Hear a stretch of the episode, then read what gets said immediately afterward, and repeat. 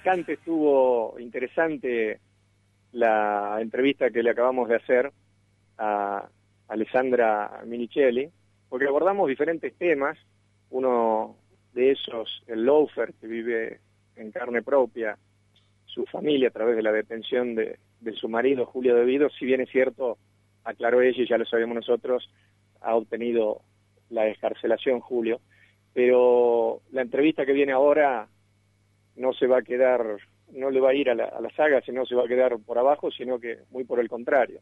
Ya estamos en comunicación telefónica, me dice la producción, con el diputado nacional Rodolfo Tailada. Rodolfo, ¿cómo te va? Emiliano Villazón te saluda en Poniendo Negro sobre Blanco. Buenas tardes. Hola, ¿qué tal? Buenas tardes, Emiliano. Mucho gusto. Eh, quiero hacerte una pregunta. La pregunta podría ser eh, general. ¿Cómo, ¿Cómo ves el funcionamiento del sistema judicial argentino? Me estoy refiriendo ahí a jueces y fiscales, pero nos meteríamos en una, en una cuestión muy difusa. Entonces, me preferiría yo ir al grano y preguntarte por un caso en particular que adquirió notoriedad pública recientemente. ¿Quién es el fiscal Abel Córdoba y por qué razón adquirió esa notoriedad. Eh, bueno, creo que todavía no, no, no, no es muy conocido, pero esperemos que eh, efectivamente empiece a ser conocido por, por, por la sociedad en general.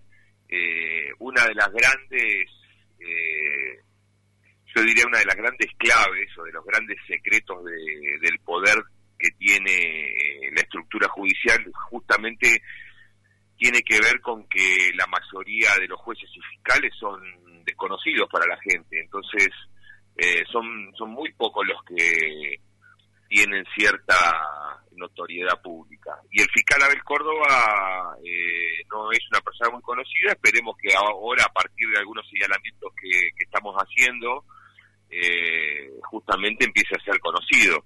Concretamente nosotros estamos eh, poniendo desde la Comisión Bicameral de Seguimiento del Ministerio Público, que es un ámbito parlamentario, eh, que justamente se ocupa de, de alguna manera, supervisar el funcionamiento del Ministerio Público Fiscal, es decir, de, todos los fiscales federales del país, estamos poniendo el ojo en, la, en el desempeño de Abel Córdoba en una causa en particular, en una causa que eh, configura eh, una de las tres o cuatro, eh, uno de los tres o cuatro hechos de corrupción más grandes de la historia argentina.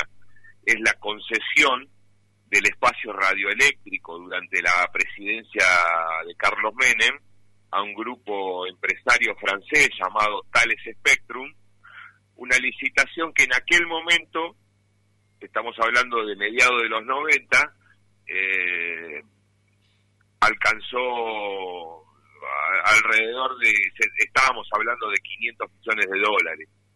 Eh, para, para la época una fortuna impresionante que además fue una, una concesión sin licitación, de adjudicación directa, absolutamente plagada de irregularidades.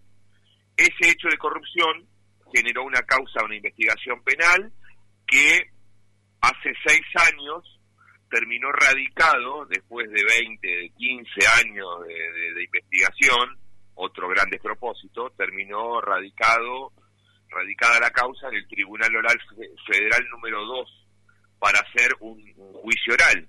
Eh, hace, te digo, seis años. Y nos enteramos hace eh, una semana que eh, entre el fiscal y los jueces del tribunal oral habían ordenado el cierre definitivo de la causa sin llevar adelante el juicio oral, eh, entre otras razones porque consideraban que había prescrito la acción en función de que han pasado más de seis años desde el último movimiento más o menos relevante que tuvo la causa.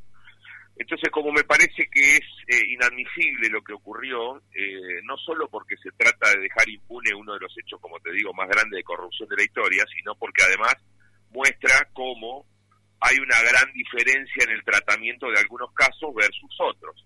Este tribunal oral número 2 es el mismo tribunal que tiene eh, en pleno desarrollo el famoso juicio oral de la, de la denominada obra pública, que es el juicio, eh, el único juicio oral en donde hoy está Cristina presentada formalmente como, como acusada. Y ese juicio de la obra pública llegó a ese tribunal cuatro años después de que llegara la causa esta que están cerrando ahora. Es decir, evidentemente le dieron celeridad a una causa contra Cristina y a la otra, porque había muchos, eh, muchos personajes vinculados al poder, fundamentalmente el principal, un, un ser eh, corrupto que se llama Germán Camerat, un cordobés que, que no dejó macana por hacer durante la época del menemismo. Ex intendente de Córdoba. Eh, exactamente, cordobés. Em, eh, y esa causa la, durmieron en un cajón y cuando este, pensaron que nadie estaba atento, eh, la cerraron. Bueno, estamos pidiendo todos los antecedentes para evaluar el desempeño del fiscal y de los jueces. Nosotros tenemos la posibilidad, de alguna manera, de de, hacer el seguimiento de, del fiscal, porque yo formo parte de, de, esta comisión bicameral específica del Ministerio Público. Pero seguramente vamos a terminar también haciendo algún planteo en el Consejo de la Magistratura, porque eh, por supuesto que los jueces no tienen, no pueden ser ajenos a esta maniobra de, de impunidad. Y te quiero preguntar por un tándem judicial que para mí representa el paradigma del lawfare en la Argentina, al menos dentro del brazo armado del lawfare que es utilizado a través del Ministerio Público Fiscal. Y el tándem está compuesto por Eduardo Casal, Raúl Ple y Carlos Stornelli. ¿Qué significan estos tres personajes para el sistema judicial argentino, Rodolfo Tailade? Bueno, eh, son tres eh, figuras, yo diría, de las tres figuras más importantes que tienen, eh, que tiene justamente el Ministerio Público Fiscal argentino. Eduardo Casal es el procurador general interino, para nosotros es un procurador trucho, Ocupa. Eh, porque ha sido, asumió este, esta, este cargo, no solo a partir de una maniobra delictiva que llevó adelante el macrismo contra Alejandra Gil Carbó, que terminó en su renuncia y en su jubilación, con lo cual permitió que Casal, que era una suerte de número dos de la Procuración en ese momento, tuviera, asumiera el mando, sino porque además directamente no correspondía que asumiera este, Casal, porque mm, él asume con una ley que ya está, eh, es una ley vieja, la ley nueva de Ministerio Público dice que el, reemplazo provisorio del procurador o la procuradora se tiene que hacer de otra manera. Esto se hizo de acuerdo a la vieja ley. Pero bueno, eh, esto pasó en el macrismo y, pasaron muchísimas cosas eh, también de, más o, o, igual gravedad, eh, pero no quería dejar de señalar que es un procurador trucho. Pero es, es el procurador Casales es el, el, fiscal más importante del país porque es el jefe de todos los fiscales. Eh, y bien la estructura del Ministerio Público no es una estructura vertical en donde el jefe dice una cosa y todos los fiscales eh, inferiores tienen que cumplir, cada uno tiene autonomía funcional, lo cierto es que eh, eh, lo que lo que mm, para lo que le ha servido el cargo a Casal ha sido justamente para asegurar la impunidad de los fiscales que están siendo hoy eh, puestos en evidencia por por ser claramente parte del lofer. Eh, y en ese y en ese contexto hay que entender quiénes son Raúl Ple y, Carlos Estornelli. Raúl Ple tiene eh, entre otras digamos responsabilidades la más importante la de ser fiscal federal en la Cámara de Casación que es el, el órgano más importante tribunal penal más importante del país. Es uno de los cuatro fiscales de, de, casación, eh, con lo cual su poder es absolutamente enorme. Eh, pero además es una persona que hace 40 años que está eh, en la cúpide del poder, ¿no? Está en, absolutamente eh, cualquiera, cualquier cosa que uno se le ocurra, estuvo Raúl Ple en cualquier macana, chanchada en la que participó el Poder Judicial. Y Carlos Estornel es un fiscal de primera instancia. Es decir, acá hay, están las tres instancias de, eh, representadas en ese tándem que señalás, ¿no? La primera instancia que es Carlos Estornelli, que no, obviamente que no es el único, pero por ahí es el más conocido, es el fiscal que se encarga de investigar en los casos concretos. El, el, fiscal Ple se ocupa de revisar lo que hace, lo que hizo Stornelli cuando estos casos llegan a la Cámara de, de, Casación.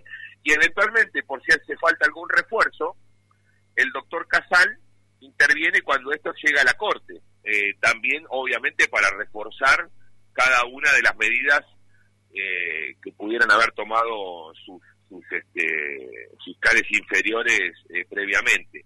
Pero en definitiva los tres son eh, absolutamente funcionales, han sido y van a ser siempre funcionales a la estrategia de la derecha, a la estrategia del macrismo, es decir, a la cooptación del Poder Judicial, a la persecución del peronismo, eh, y ha sido han sido dispositivos centrales del lawfare eh, cada uno en su rol en su con su importancia y, y bueno me parece que son eh, tres eh, tres figuras que sin ellos muy difícil que el macrismo se hubiese hubiese llegado al poder hubiese mantenido hubiese ganado elecciones. Entonces de ahí de, de ahí su importancia y de ahí eh, la desesperación con la que el macrismo busca eh, defenderlos cada vez que nosotros intentamos investigar eh, las barbaridades que hicieron. ¿no?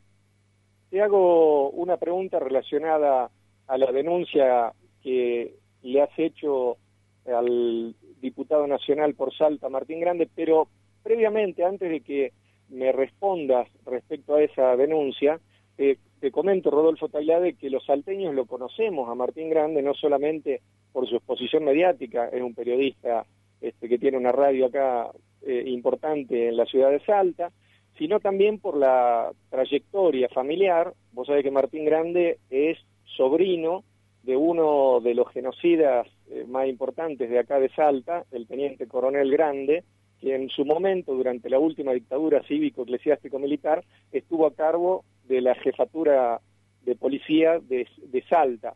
Pero además, Martín Grande, en su característica personal, de acuerdo a mi concepción, es una persona de poca este, estatura, no física, sino mental, y aparte de baja estofa, a tal punto que en un momento, haciendo campaña política, se dedicaba a subir señoritas en remeras y les echaba agua con un, con un sifón de soda, me parece, y eso era, eso era lo que él festejaba en una actitud ah, absolutamente... ¿Cómo? No, digo que... que... ¿Qué personaje, no?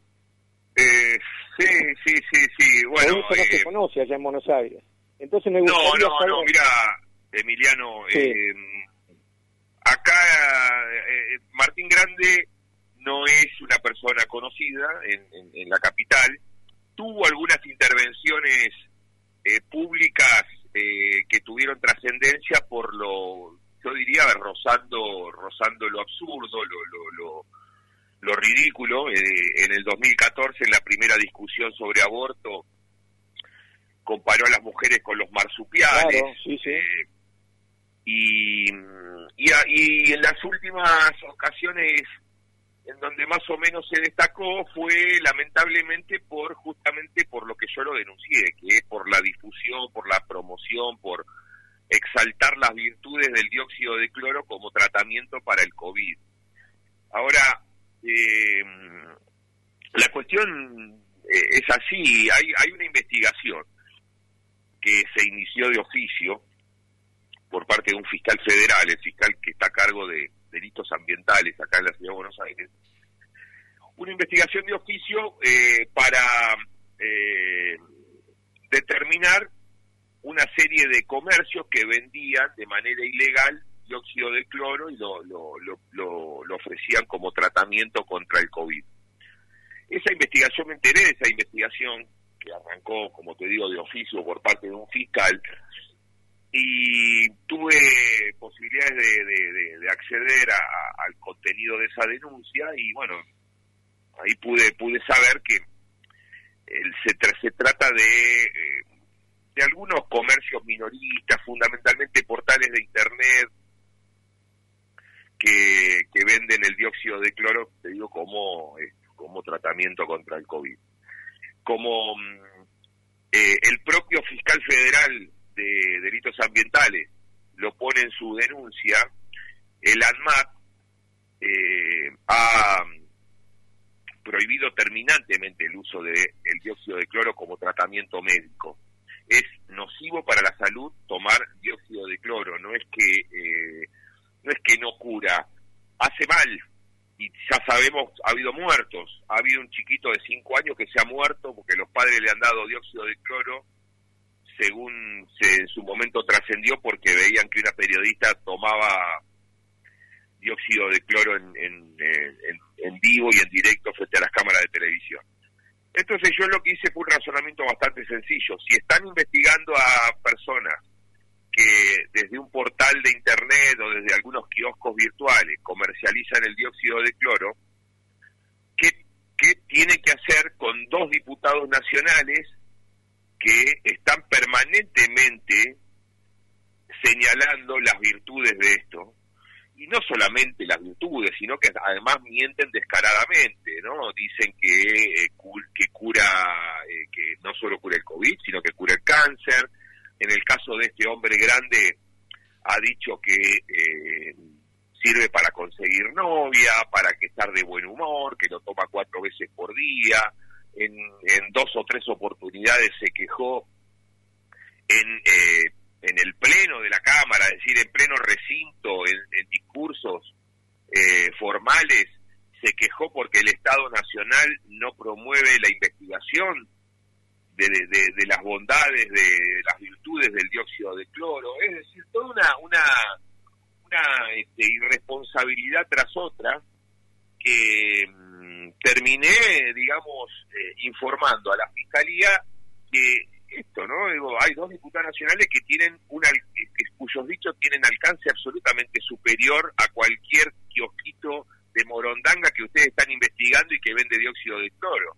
Ellos son mucho más dañinos que cualquiera de ellos y en función de eso se puso en marcha una investigación. Hoy lo están investigando este Ahora, a raíz de la denuncia, efectivamente me han llamado eh, distintos eh, distintas personas de Salta, algunos periodistas, otros este, dirigentes, compañeros, y me han puesto al tanto de otras andanzas de este, de este señor. Sí, por supuesto. Eh, aparte del comentario que yo te hice respecto a la vinculación directa con el negacionismo de la última eh, eh, noche oscura de nuestro país, del 76 al 83, por razones no solamente ideológicas, sino familiares, porque, te insisto, es sobrino Martín Grande del fallecido coronel Grande.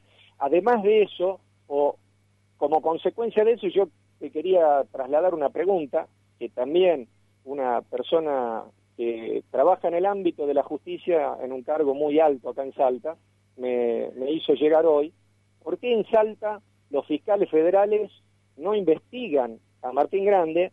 Porque en su labor de periodista, dueño de una radio, ¿te imaginás? Si en Salta apareció en tres o cuatro medios, imagínate lo que fue el este, taladro que utilizaba en 24 horas en su propio medio acá en la provincia de Salta. Bueno, eh, la verdad que habría que habría que ver si los eh, sí a mí también me, han me han eh, me han hablado de una relación digamos de afinidad con el fiscal federal eh, Toranzos así es. Bueno esto esto son informaciones. Bueno la verdad que no tengo ninguna no me consta, pero es lo que no tengo ningún problema en decirlo, digamos, de, que me han llamado, digamos, que, que tiene vinculaciones con la con, este con este señor y que por eso eh, pero fundamentalmente porque tiene poder de fuego en sus medios de comunicación, me da la impresión de que hay algún, no sé, supuesto, alguien le tendrá temor. pero además también porque recurre a prácticas eh, eh, de espionaje, me han dicho. tiene vinculación con algunos este, con algunos personajes miserables que yo también he investigado acá, personajes vinculados a la Agencia Federal de Ingresos Públicos, a la FIP, nosotros en su momento denunciamos a Jaime Mesikowski, que era el número 3 de, de, de, AFIP Macrista, como la persona que organizaba, ordenaba los carpetazos, este, la filtración de información absolutamente secreta para este, justamente carpetear a, empresarios, políticos, etcétera. Y me han dicho que tiene vinculación con ese hombre, con ese hombre, así que no se agota en esta irresponsabilidad de, el dióxido de cloro. Evidentemente tiene otras prácticas eh, también nocivas y voy a estar atrás de eso porque mm, la verdad que es bastante repulsivo el personaje. Eh, claramente se nota que es un, un, este un tipo que comulga con, con, con, con el con, con la dictadura, con esos, este, con, esos lineamientos ideológicos. Eh, así que voy a estar atento, más allá de, de, la denuncia puntual que le hice por la cuestión del dióxido, para que se deje eh, de jorobar con esto. Cosa que evidentemente no he logrado porque me siguen mandando desde Salta este, captura de imágenes, información de que sigue hablando de estas cosas en sus medios. Ah, sí, por supuesto. Este, lo sigue lo sigue haciendo. ¿Y sabes qué es lo, lo más eh, anecdótico? Y de esta manera me gustaría cerrar la, la entrevista, si te, si te parece, es que este tipo de personajes utilizan a sus medios de una manera política eh, y después cuando se presentan ante la sociedad dicen que son periodistas independientes y en el caso de Martín Grande ya llegó al, al colmo de decir que es un periodista independiente y resultó ser diputado nacional electo por el macrismo. Claro, claro, sí, sí, sí. No, pero eh, me parece que también tiene, da la impresión de que tiene